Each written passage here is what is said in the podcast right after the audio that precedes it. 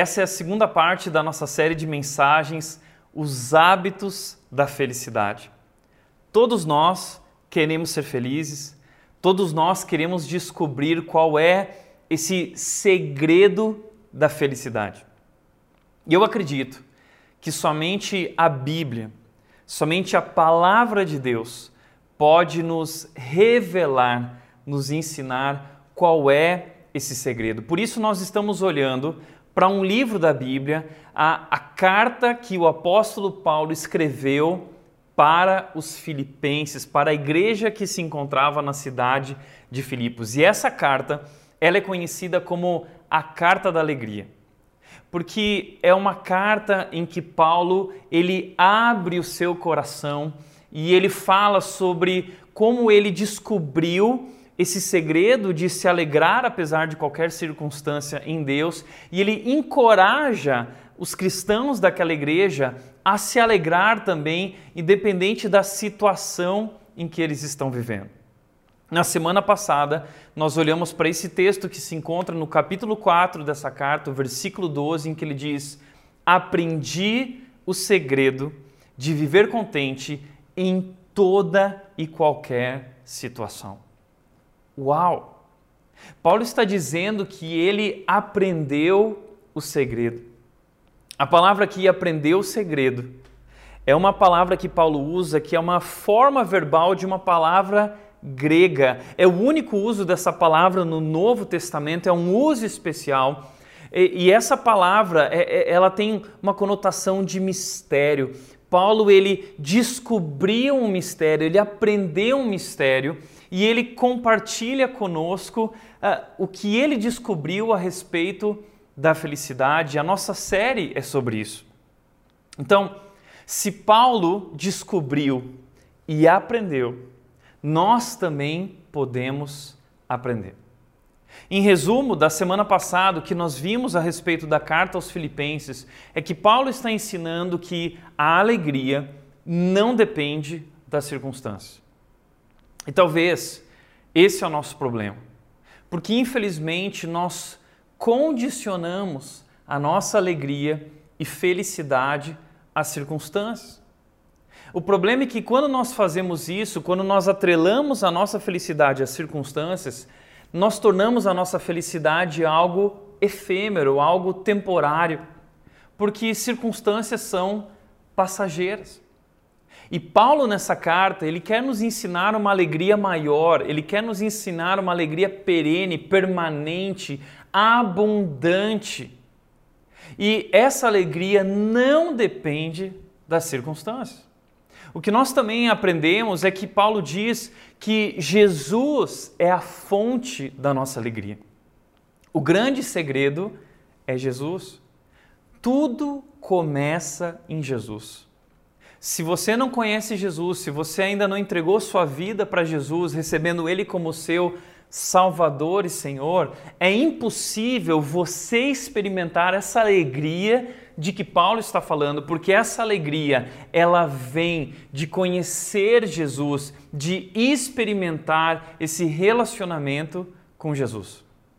E terceiro que nós descobrimos é que nesse relacionamento, através desse relacionamento, Deus, Jesus nos capacita para enfrentar todas as situações. Como Paulo diz, tudo posso naquele que me fortalece. O que ele quer dizer é isso, é através dessa relação que eu tenho com Deus, eu sou fortalecido para enfrentar o que for, seja o que for, tendo muito ou tendo pouco, eu aprendi o segredo de viver contente.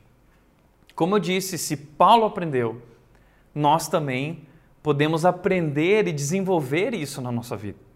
Por isso, como disse William Barclay, nós precisamos desenvolver essa felicidade que não se baseia em fatores externos, mas vem de dentro. Isso requer a graça de Deus, mas também requer empenho no treinamento espiritual do nosso coração. Eu acho isso tão interessante porque toda a felicidade que nós precisamos nós encontramos na presença de Deus. E Deus derramou a sua graça sobre nossas vidas que nos basta, que é suficiente. Mas nós precisamos aprender a empenhar o nosso coração em um treinamento espiritual para desfrutar dessa graça, para crescer no conhecimento dessa graça, desfrutar todas essas bênçãos e essa alegria, essa felicidade que nós encontramos nesse relacionamento. Como Paulo disse na carta dele aos Efésios, ele disse no capítulo 5 que uh, ele disse: deixem, deixem que o Espírito Santo uh, satisfaça vocês, deixem-se encher pelo Espírito Santo. E como que nós deixamos nos encher? Deus nos deu o seu Espírito que nos enche de alegria. Né? O, o, o Espírito Santo de Deus traz o fruto do Espírito, e o fruto do Espírito é alegria, é amor, mas Paulo diz: deixem-se encher. Ou seja, existe uma parte nesse processo que é minha de cooperação com Deus, de deixar que Deus me enche. Como eu faço isso? Como eu deixo? Ele diz: entoando salmos, hinos e cânticos espirituais de louvor e gratidão a Deus. Ele diz, aconselhando-se uns aos outros de acordo com a palavra de Deus, agradecendo em todas as circunstâncias, ou seja, existem hábitos na minha vida, existem decisões no meu coração, coisas interiores que nós podemos praticar espiritualmente, que nós podemos desenvolver então essa alegria. Por isso que nós temos falado aqui é que a felicidade ela não é algo que nós buscamos. A felicidade é resultado de, dessa seguinte equação: a graça de Deus mais o empenho do nosso coração no desenvolvimento desses hábitos do coração resultam em felicidade. É por isso que a nossa busca deve ser conhecer a Deus, é desfrutar da graça de Deus, descansar na graça de Deus. Esses são os hábitos: descansar na graça, agradecer, confiar, crescer. E se nós desenvolvermos isso, isso resulta nessa alegria permanente, nessa felicidade permanente que nada, nada pode tirar de nós. Por isso, na semana passada nós falamos sobre o primeiro hábito, e o primeiro hábito é agradecer. A carta de Paulo aos Filipenses é uma carta de gratidão. Paulo escreveu essa carta por duas razões. A primeira foi para agradecer. A segunda foi para alertar essa igreja sobre alguns perigos que eles estavam vivendo. Mas Paulo agradece pela oferta que essa igreja mandou para ele no momento de dificuldade que ele estava passando. Eles foram generosos. Então, essa é uma carta de gratidão. E Paulo começa a carta falando de gratidão e ele termina a carta falando sobre gratidão. E assim deveriam ser as nossas vidas também. Sempre começar o dia com gratidão, terminar o dia com gratidão, começar o ano com gratidão, terminar o ano com gratidão. E esse foi o nosso desafio durante a semana para você. Eu espero que você tenha conseguido colocar isso em prática. Mas hoje eu gostaria de falar com você sobre o segundo hábito. E o segundo hábito é confiar. Confiar. Nós precisamos aprender a desenvolver esse hábito diário de confiar em Deus em todas as circunstâncias. Mas como nós fazemos isso? Tiago, me explica, porque eu tenho muita dificuldade nessa área. Não é assim? Todos nós enfrentamos dificuldade muitas vezes de confiar em Deus. Quando nós olhamos ao nosso redor, nós questionamos a Deus, nós não entendemos o que está acontecendo. Mas hoje eu quero te ajudar a desenvolver essa confiança olhando para a história e o testemunho de Paulo. Por isso, vamos olhar para o texto bíblico, Filipenses capítulo 1, versículo 12 Paulo diz o seguinte: Quero que saibam, irmãos, que tudo que me aconteceu tem ajudado a propagar as boas novas. Olha só que interessante, quero que saibam que tudo que me aconteceu tem me ajudado a propagar as boas novas. Ele diz aqui tudo que me aconteceu. O que está acontecendo com Paulo? Você já parou para entender o que realmente Paulo está enfrentando nesse momento? Eu quero te mostrar um pouco das circunstâncias de Paulo no momento em que ele escreve esse texto e essa carta. Em primeiro lugar, Paulo está preso. Paulo ele está isolado, em isolamento. Paulo ele perdeu a sua liberdade. Paulo ele perdeu a chance de fazer aquilo que ele mais gosta, que é viajar suas viagens missionárias para falar de Jesus às pessoas e levá-las a crescer na sua fé. Paulo está preso, vivendo esse tempo de privação e dificuldade e dor, sofrimento no, no, na prisão. Segundo lugar, Paulo ele está na prisão porque ele foi acusado injustamente. Pessoas más, pessoas gananciosas, pessoas que não gostavam do efeito que o Evangelho produz na vida das pessoas, começaram a questionar, a confrontar, e Paulo então foi acusado, e, e ele agora está esperando na prisão a sua sentença. Paulo, além disso, nesse tempo de prisão, ele se tornou alvo de ataques e críticas, alvo de fogo amigo. Porque muitas pessoas que talvez eram aparentemente amigos de Paulo, essas pessoas começaram a se aproveitar da situação de que Paulo estava preso para agora ter a oportunidade delas. Ah, agora chegou a minha vez, eu também quero brilhar assim como Paulo, e começaram a pregar o evangelho por motivos ego egoístas, gananciosos, como se uh, fosse uma competição, e pessoas que se alegravam pelo motivo de Paulo estar preso, porque através disso agora elas poderiam ter a chance delas. Então, essas pessoas começam a falar mal de Paulo, começam a criticar Paulo, e, e você sabe como é difícil a gente se alegrar no meio das críticas, não é? Mas Paulo está vivendo essa situação. Paulo, ele também está dependente de ajuda.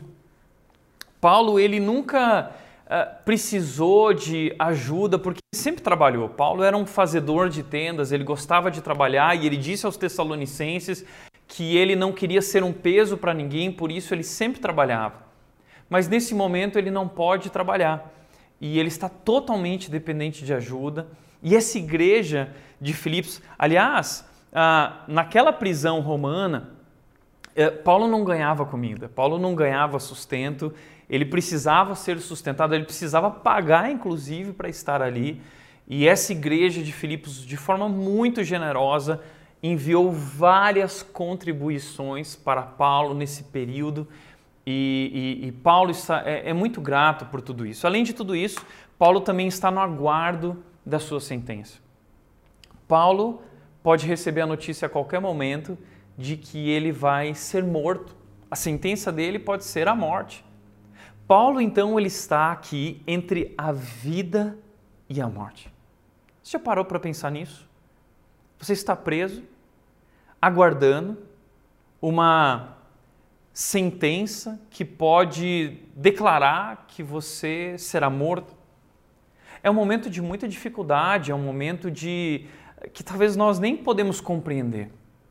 Mas é nessa situação são nessas circunstâncias que Paulo diz esse texto que nós estamos estudando hoje aqui. Ele diz: Quero que saibam, irmãos, que tudo que me aconteceu, tudo que está acontecendo comigo, tudo que eu estou vivendo, tem ajudado a propagar as boas novas. Pensa comigo. Paulo tem todos os motivos para estar amargo. Paulo tem todos os motivos para estar triste. Paulo tem todos os motivos para estar preocupado, angustiado, deprimido. Mas é nesse contexto que ele diz: não, eu me alegro.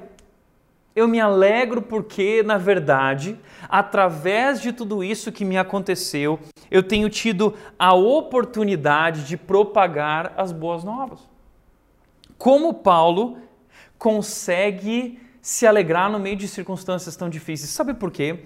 Porque Paulo consegue enxergar o que Deus está fazendo através de tudo que ele está vivendo. Paulo consegue enxergar. E esse é o problema nas nossas vidas. Uh, o problema pelo qual nós nos vemos muitas vezes cabisbaixos, tristes, desanimados, é porque nós não conseguimos ver esse plano maior de Deus. Aquilo que Deus está fazendo através de tudo isso.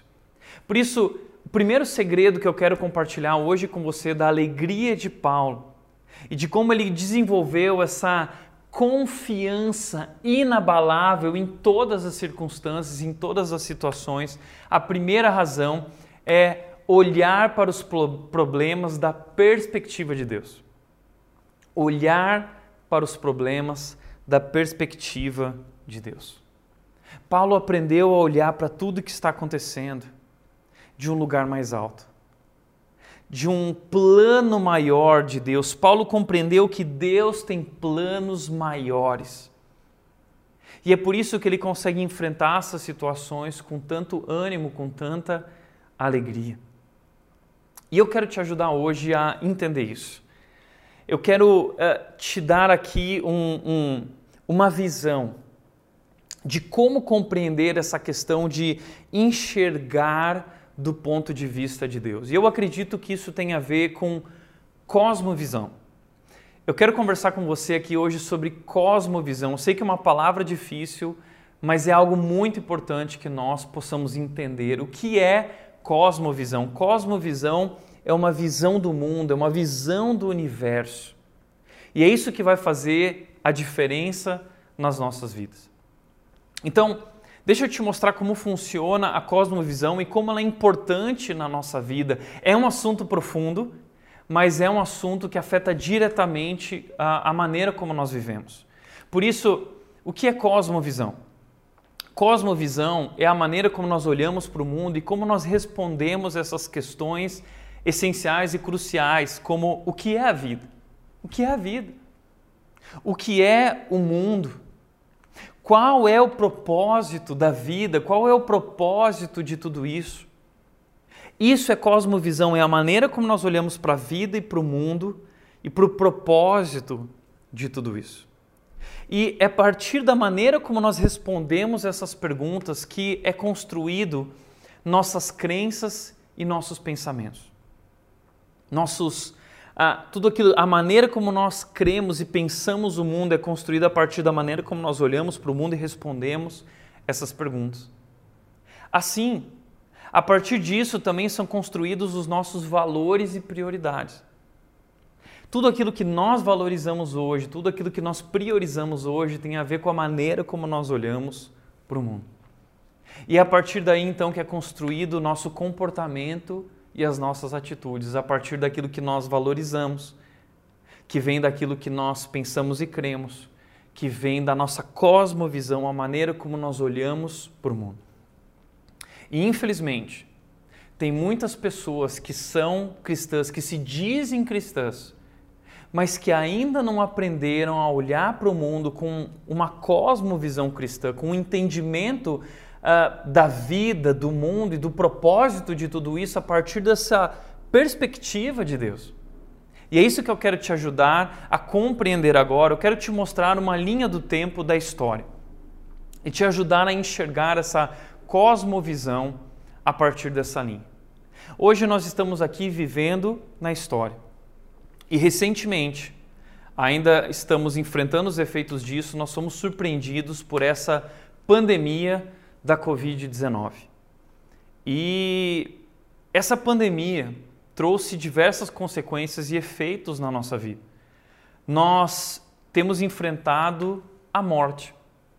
Muitas pessoas estão doentes, muitas pessoas estão morrendo. Estamos vivendo um período de crise no nosso país. Essa semana nós vimos lá na região do Amazonas o quanto eles estão sofrendo por falta de recursos, quantas pessoas estão morrendo.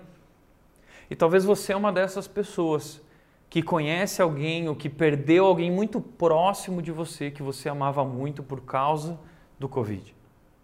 Além de tudo isso, o Covid trouxe também uma grande crise econômica. Uma crise econômica sem precedentes, pelo menos não na nossa geração, que tem levado a muitas discussões de o que fazer, como fazer. Talvez você foi demitido, talvez você tenha vivido os reflexos financeiros dessa crise. Isso também trouxe uma desestabilização política. E aí virou uma briga de todos os lados. Oportunistas de um lado, pessoas sem sabedoria de outro lado.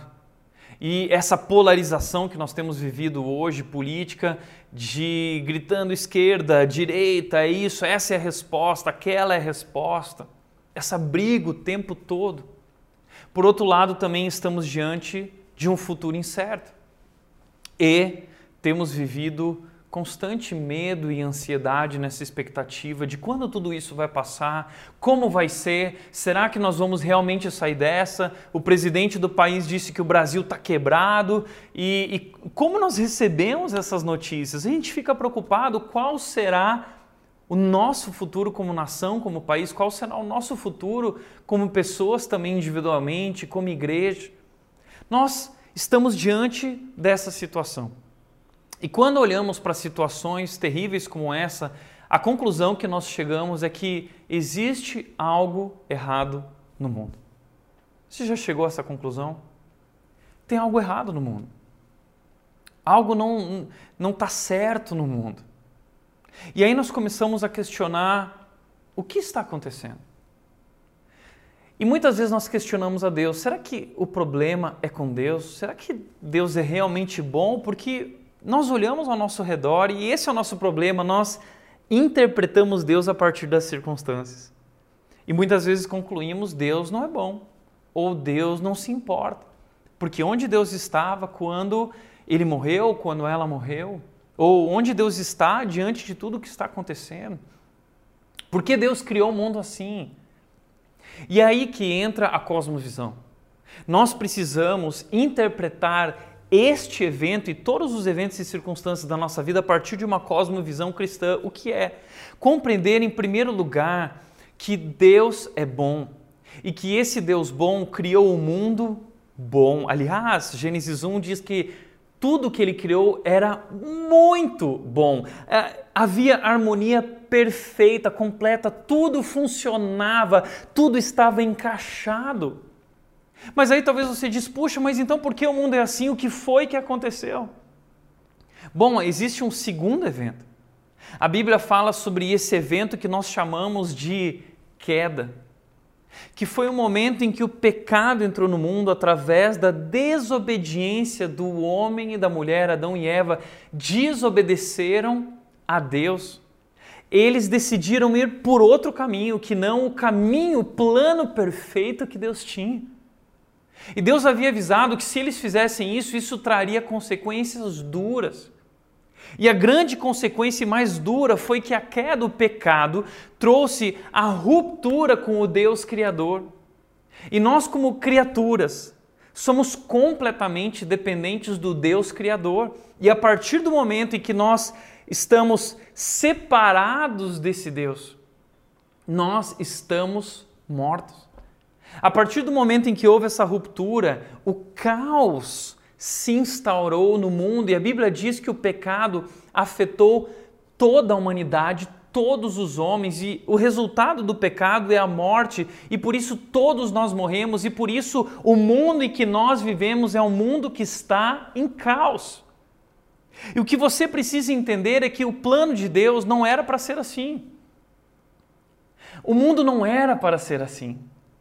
Fomos nós que plantamos essa situação, fomos nós que criamos isso através da nossa rebeldia, através da nossa desobediência, decidindo viver por nós mesmos. Mas agora a questão importante para nós, ok, eu entendi, Deus não criou assim, Deus criou um mundo bom, houve a queda, a ruptura com Deus Criador, mas e agora? Como nós podemos resolver esses problemas? E aí, o que nós temos hoje no mundo é um mundo que tenta responder essa pergunta de diversas formas. O mundo tenta responder isso através das ideologias.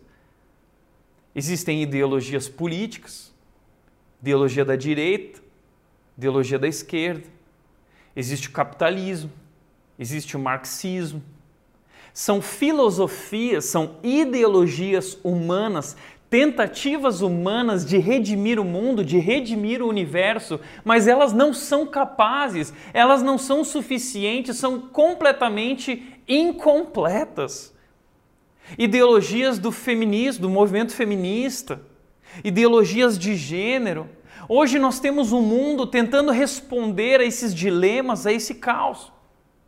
Mas as ideologias não são capazes de redimir, de transformar e renovar todas as coisas. Nós temos hoje a ciência tentando resolver esse problema. O Covid acontecendo no mundo e, e, e, a ciência correndo atrás, e grandes empresas ah, ah, ah, tentando descobrir a, a vacina. E agora a vacina nos países começa a ser aplicada já. Mas a questão é que, por mais que a ciência seja importante, e ela é, a ciência não é capaz de renovar todas as coisas.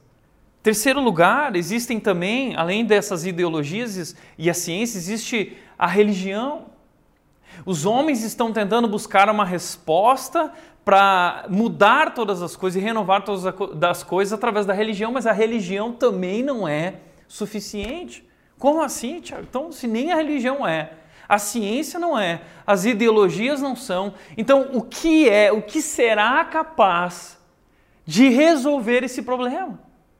Sabe o que é capaz? Jesus é capaz de resolver esse problema. Por isso, Deus, a Bíblia diz, enviou seu Filho ao mundo. Jesus Cristo, ele veio para morrer, para resolver esse problema chamado pecado. E só Jesus pode e poderia ter feito isso. Por isso, talvez você hoje está olhando para toda essa situação, você perdeu alguém que você amava e você tem questionado a Deus, dizendo: Deus, por que você não fez nada? Posso te dizer uma coisa? Você precisa mudar a sua perspectiva. Porque eu quero dizer que você está completamente enganado. Deus fez algo. Deus fez algo. Há dois mil anos atrás, Deus enviou seu filho Jesus para que a morte do meu pai nesse ano passado, a morte do seu pai ou da pessoa que você amava, não fosse a última palavra. Jesus Cristo fez o que ele não precisava ter feito, ele assumiu a morte em nosso lugar para nos trazer vida. E o que ele fez garante para mim que meu pai não está morto, ele está vivo. Então, não questione onde Deus estava, porque Deus não fez nada, porque Ele fez o que Ele poderia ter feito de melhor. Ele deu a vida por mim e por você. Há dois mil anos atrás, Deus já tinha resolvido esse problema da morte. Deus já resolveu. É uma questão de perspectiva. Nós precisamos, portanto, construir essa visão, essa cosmovisão cristã de compreender as nossas circunstâncias a partir da perspectiva de Deus. E Ele não somente nos salvou da morte, como a Bíblia diz que também a próxima etapa é que Ele vai fazer todas as coisas novas. Tudo será novo, tudo será completamente transformado, todas as coisas novas. Uau! E a Bíblia diz que aquele que começou a obra em nós, ele vai completar até o dia de Cristo Jesus. E tudo vai ser feito novo. E nós olhamos para a vida nessa perspectiva, como Paulo diz em Filipenses 3:20, Paulo diz, e nós aguardamos com muita ansiedade um dia em que o nosso Salvador virá nos buscar, Jesus Cristo. Nós temos que viver com essa expectativa. Nós temos que viver com essa perspectiva de que nós vamos viver um mundo em que tudo vai ser restaurado, tudo vai ser feito novo. Esse problema já foi resolvido e Deus já está trabalhando na história, em nós e através de nós. E a garantia que temos no futuro é que tudo será feito novo. E onde nós entramos nisso? Nós estamos aqui nós somos os discípulos de Jesus, aqueles que conheceram Jesus e se renderam a Ele como Salvador e Senhor, e nós temos uma missão nesse mundo. Agora nós estamos entre esse evento que foi a morte de Jesus e sua ressurreição, e nós somos a igreja de Jesus que tem uma missão no mundo. E qual é a nossa missão? A nossa missão é servir a Deus no mundo. A nossa missão é ser um sinal do reino de Deus no mundo. E então, diante da morte, o nosso papel é levar vida, é compartilhar sobre a vida que está em Jesus. Jesus é a resposta para tudo que nós estamos enfrentando. O que nós fazemos diante da crise econômica é através da nossa generosidade nós abençoarmos aqueles que estão passando por necessidade, contribuirmos com a nossa nação, como igreja nós podemos nos levantar e fazer diferença. Diante da desestabilização política, nós podemos, com sabedoria, levar paz e justiça. Lutar por isso, buscar isso. E diante do futuro incerto que o nosso mundo está vivendo, as pessoas ao nosso redor estão vivendo, medo, ansiedade, nós podemos levar esperança.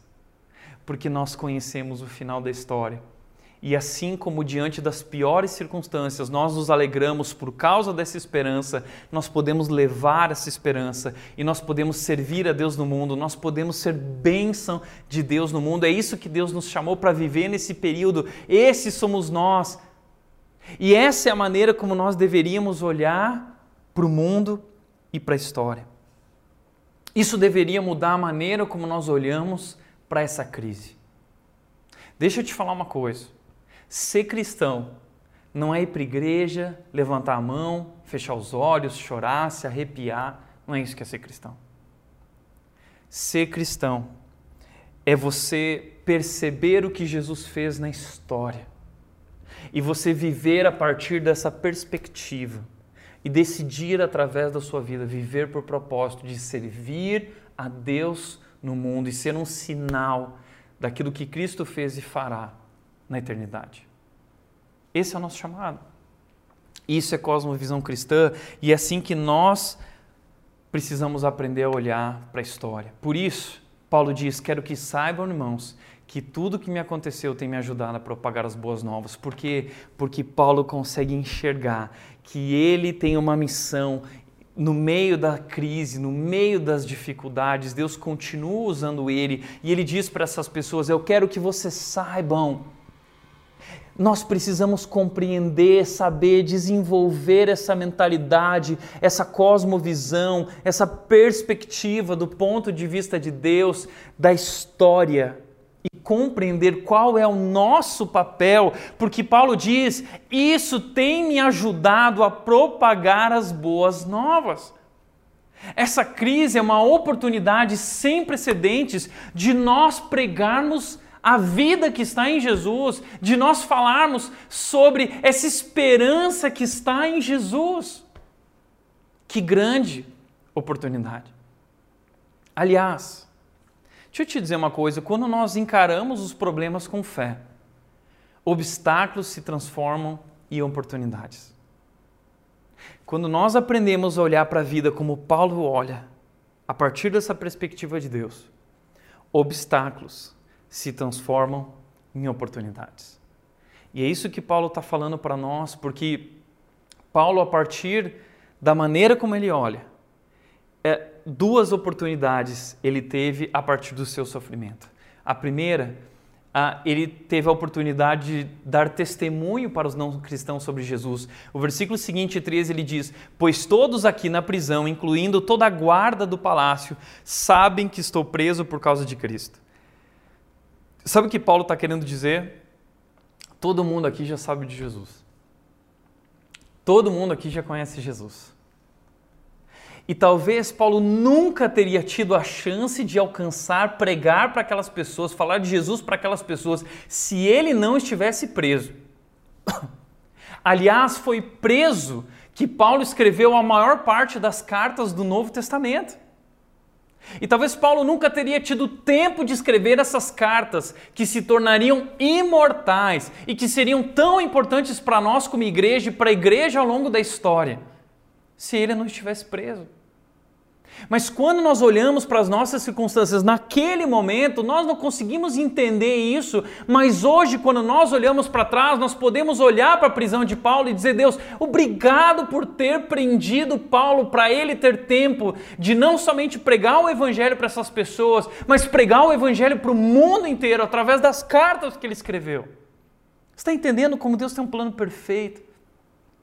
Então, nesse tempo, Paulo transformou os obstáculos diante dele. Ele não podia mais pregar, fazer suas viagens missionárias, mas ele podia pregar dentro da prisão e ele pregou para aqueles que não conheciam Cristo e todo mundo conheceu Jesus ali. Todo mundo que andava com Paulo sempre tinha guardas ali com Paulo, pessoas que vinham visitar Paulo. Ele estava sempre pregando o evangelho para essas pessoas.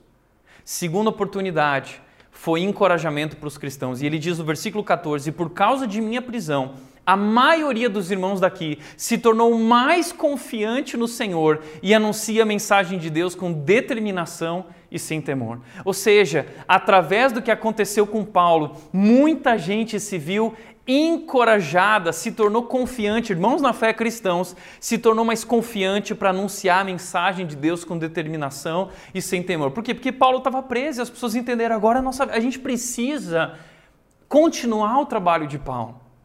E as pessoas começaram a pregar o Evangelho. Você já parou para entender nisso?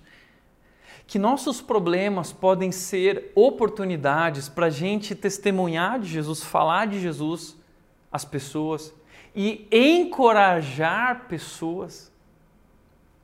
Então, como disse Josemar Bessa, fique atento. A maior parte das oportunidades que Deus coloca diante de nós não nos parecem oportunidades parecem obstáculos. Entenda isso. Talvez o que eu e você precisamos aprender a fazer é orar e dizer: Deus, me ajuda a enxergar dessa forma. Eu quero enxergar como Paulo enxerga. Eu quero ver. Me ajuda a enxergar com esses olhos da fé.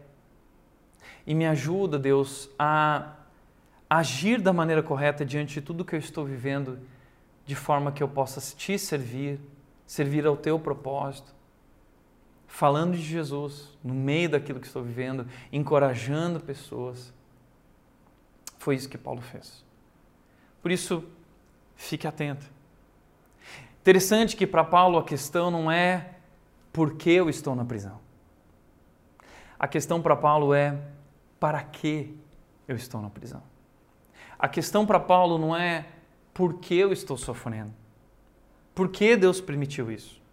A questão para Paulo é: para que eu estou sofrendo? Para que Deus permitiu isso? Porque se Deus permitiu, Ele tem um plano, Ele tem um propósito. E esse é o segundo segredo de Paulo para construir essa confiança inabalável. Qual é? Focar no propósito e não nos problemas. Primeiro segredo é olhar para os problemas da perspectiva de Deus. O segundo é não focar nos problemas, mas focar no propósito de Deus para as nossas vidas. E é isso que Paulo está fazendo. Ele não foca no problema, ele foca no para quê, ele foca no propósito. Veja o que ele diz: Minha grande expectativa e esperança é que eu continue a trabalhar corajosamente, como sempre fiz, de modo que Cristo seja honrado por meu intermédio, quer eu viva, quer eu morra. Olha o que ele diz: eu estou preso, eu estou aqui, mas eu não parei e nada pode me parar, porque eu vou continuar a trabalhar corajosamente. Eu continuo trabalhando sem eu nada pode me parar. E o meu trabalho, a minha missão é, como sempre fiz, Cristo será honrado, Cristo será engrandecido na minha vida por meu intermédio, quer eu viva, quer eu morra. Veja o que Paulo está dizendo: o meu propósito é engrandecer Jesus na vida ou na morte. Tudo para mim se resume ao propósito de honrar o nome de Jesus, levar o nome de Jesus, fazer o nome de Jesus ser conhecido, engrandecido e nada poderá me tirar esse propósito. Entenda isso. Eles podem prender Paulo podem tirar a liberdade de Paulo, podem tirar de Paulo o contato, os amigos que Paulo tem, pode tirar tudo de Paulo, mas uma coisa eles não podem tirar de Paulo: o propósito que ele recebeu de Deus. E ele vive o seu propósito onde ele está e ele dedica a sua vida e a sua morte para esse propósito. Uau! Por isso, de onde vem essa determinação de Paulo? Vem desse, dessa compreensão de propósito. Atos capítulo 9, versículo 5, Paulo recebe o seu propósito de vida. Veja o propósito de vida de Paulo que Deus declara sobre ele ao escolher ele, ao chamar ele. Ele diz Saulo, que era o nome dele antes da conversão, ele perseguia os cristãos e ele se torna então um, um missionário do Evangelho, da palavra de Deus, depois da sua conversão, de conhecer Jesus. E ele diz: Deus diz, Saulo é o instrumento que escolhi para levar minha mensagem aos gentios, que não são judeus, e aos reis e autoridades, bem como ao povo de Israel. E olha o que Paulo está podendo fazer na prisão: levar o evangelho aos reis, a toda a guarda do palácio, a todos os oficiais do palácio. Deus está dando oportunidades. Paulo entende isso.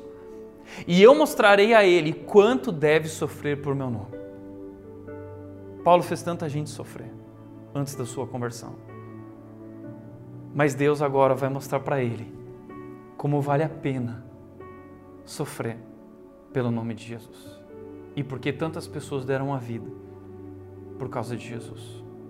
É isso, esse é o propósito de Paulo. E é por isso que Paulo diz: por isso, para mim, o viver é Cristo e o morrer é lucro. Se eu morrer, eu vou estar com Jesus. E o que eu mais quero é estar com Jesus. Que alegria para mim, por isso não tenho medo da morte. Morrer é lucro. Mas se eu ficar aqui, para mim o morrer é Cristo.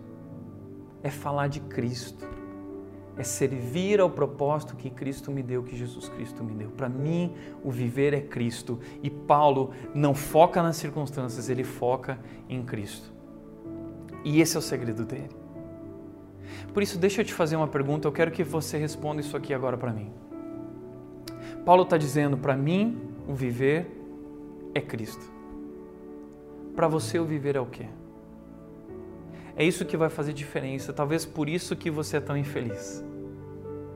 Porque para você o viver não é Cristo. Talvez para você o viver é dinheiro. O viver é sucesso. O viver é aquele relacionamento, dependência dele ou dela. Para mim, o viver é a minha carreira profissional. Para mim, o viver é bens materiais, riqueza. Para você, o viver é o quê? Qual é a razão da sua vida? Qual é o propósito da sua vida? E dependendo do que você responder e colocar aqui, eu quero te convidar a colocar e responder de coração, porque deixa eu te falar uma coisa: ninguém vai dizer, ah, não, para mim o viver é dinheiro. Ninguém vai falar isso. Sabe por quê? Porque a gente não tem coragem de falar uma coisa dessa, mas para para pensar, para para olhar a maneira como você investe o seu dinheiro, investe o seu tempo. É isso que realmente mostra o que é o viver para você. Então seja sincero e reavalie a sua vida, reflita sobre isso. E talvez isso revele os ídolos na nossa vida. Aquilo que é mais importante para nós do que Jesus. E essa é a razão porque nós somos tão infelizes, porque nada, nada, nada pode tomar o lugar de Jesus na nossa vida e nada pode nos satisfazer como somente Jesus é capaz. Por isso, Paulo diz: para mim o viver é Cristo. Esse é meu propósito na vida, esse é meu alvo, isso é tudo para mim. E se você quer ser feliz, você precisa tomar a decisão de viver como Paulo.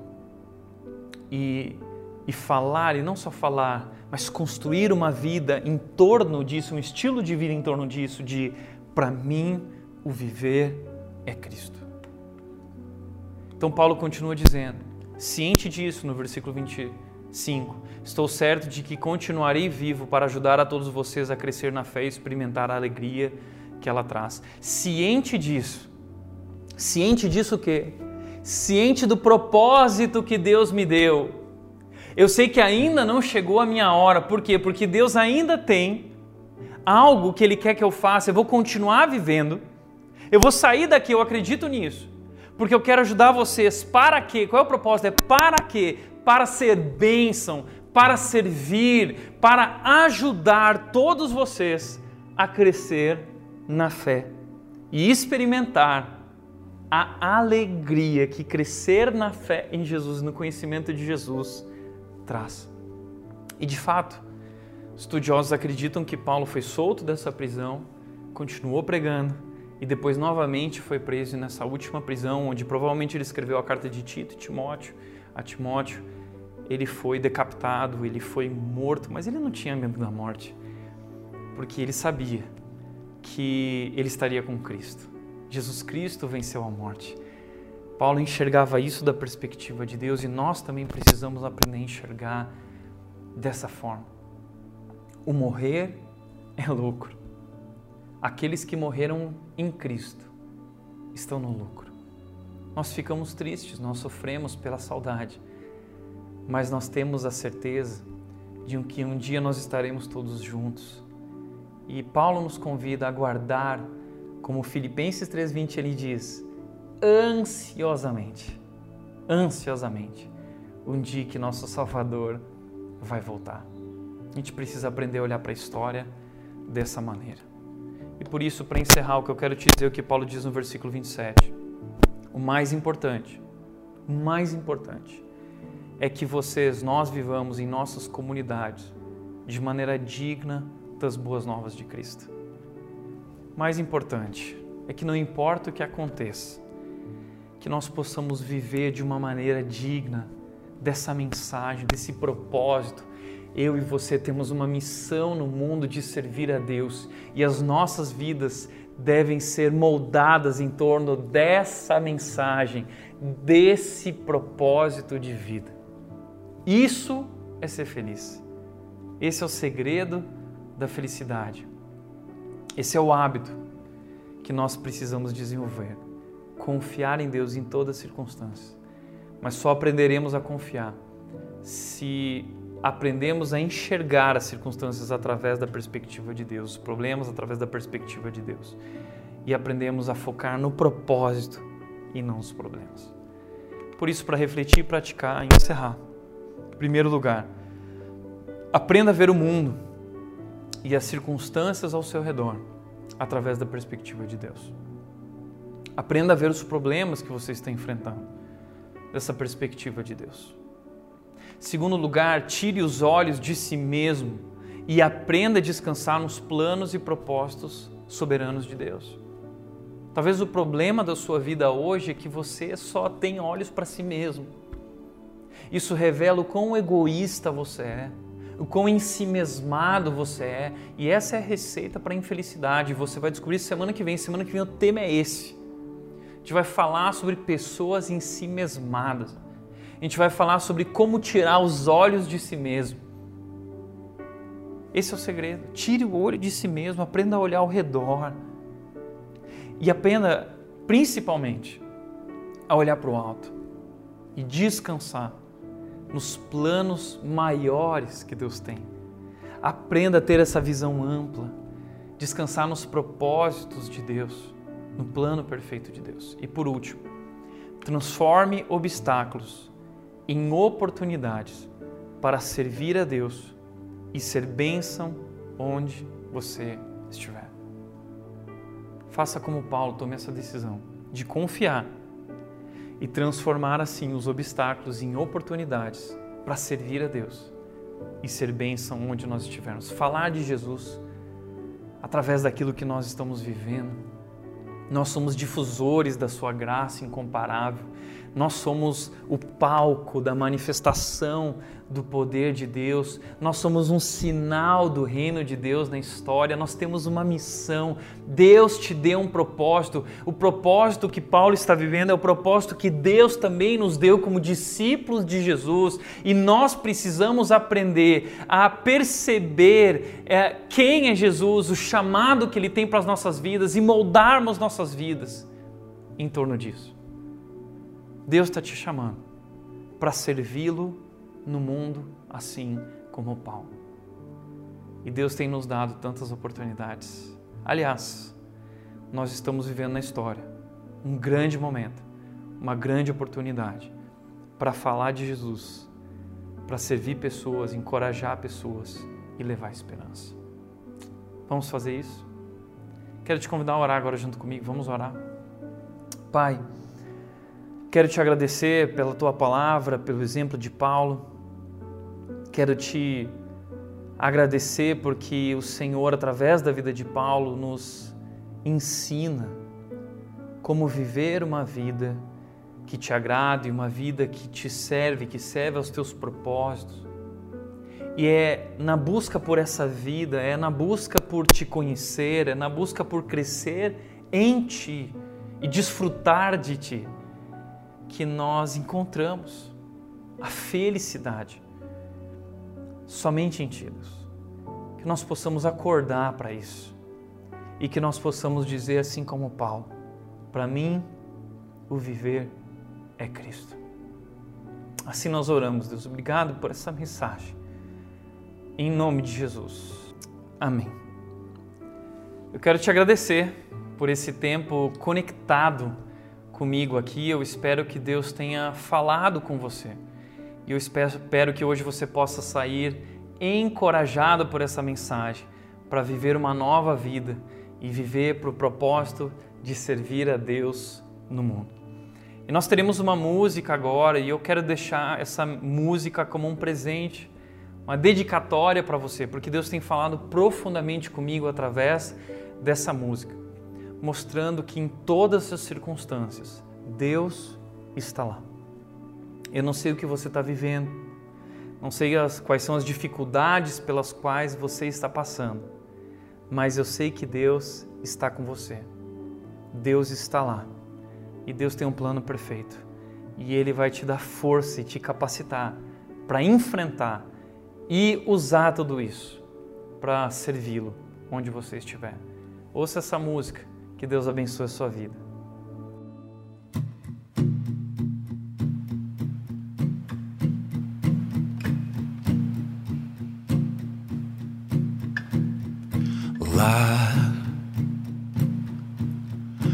fim do horizonte,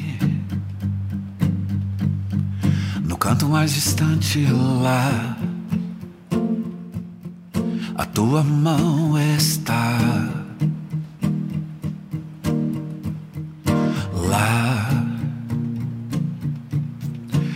Acima do universo, nas linhas de um verso lá tua mão está. Se eu for ao céu ou ao mais profundo mar, ali tua mão está, Senhor. Ali tua mão está. Oh, nem sempre eu posso ver, mas além do meu olhar. A tua mão está, a tua mão está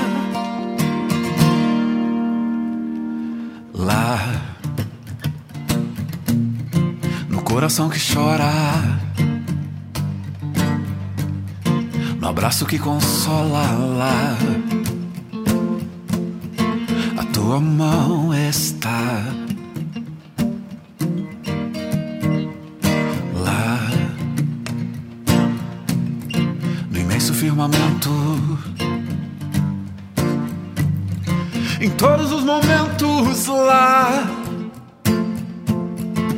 tua mão está, sim está. Se eu for ao céu, oh ao mais profundo mar. Cante agora, ali tua mão está. Ali tua mão está, Senhor. Nem sempre eu posso ver, é verdade, mas além do meu olhar, Assim eu creio, a tua mão está, a tua mão está. Se eu for ao céu ou ao mais profundo mar, ali tua mão está, está, ali tua mão está. Nem sempre eu posso ver, mas além do meu olhar, a tua mão está todo dia, toda hora. A tua mão está, a tua mão está.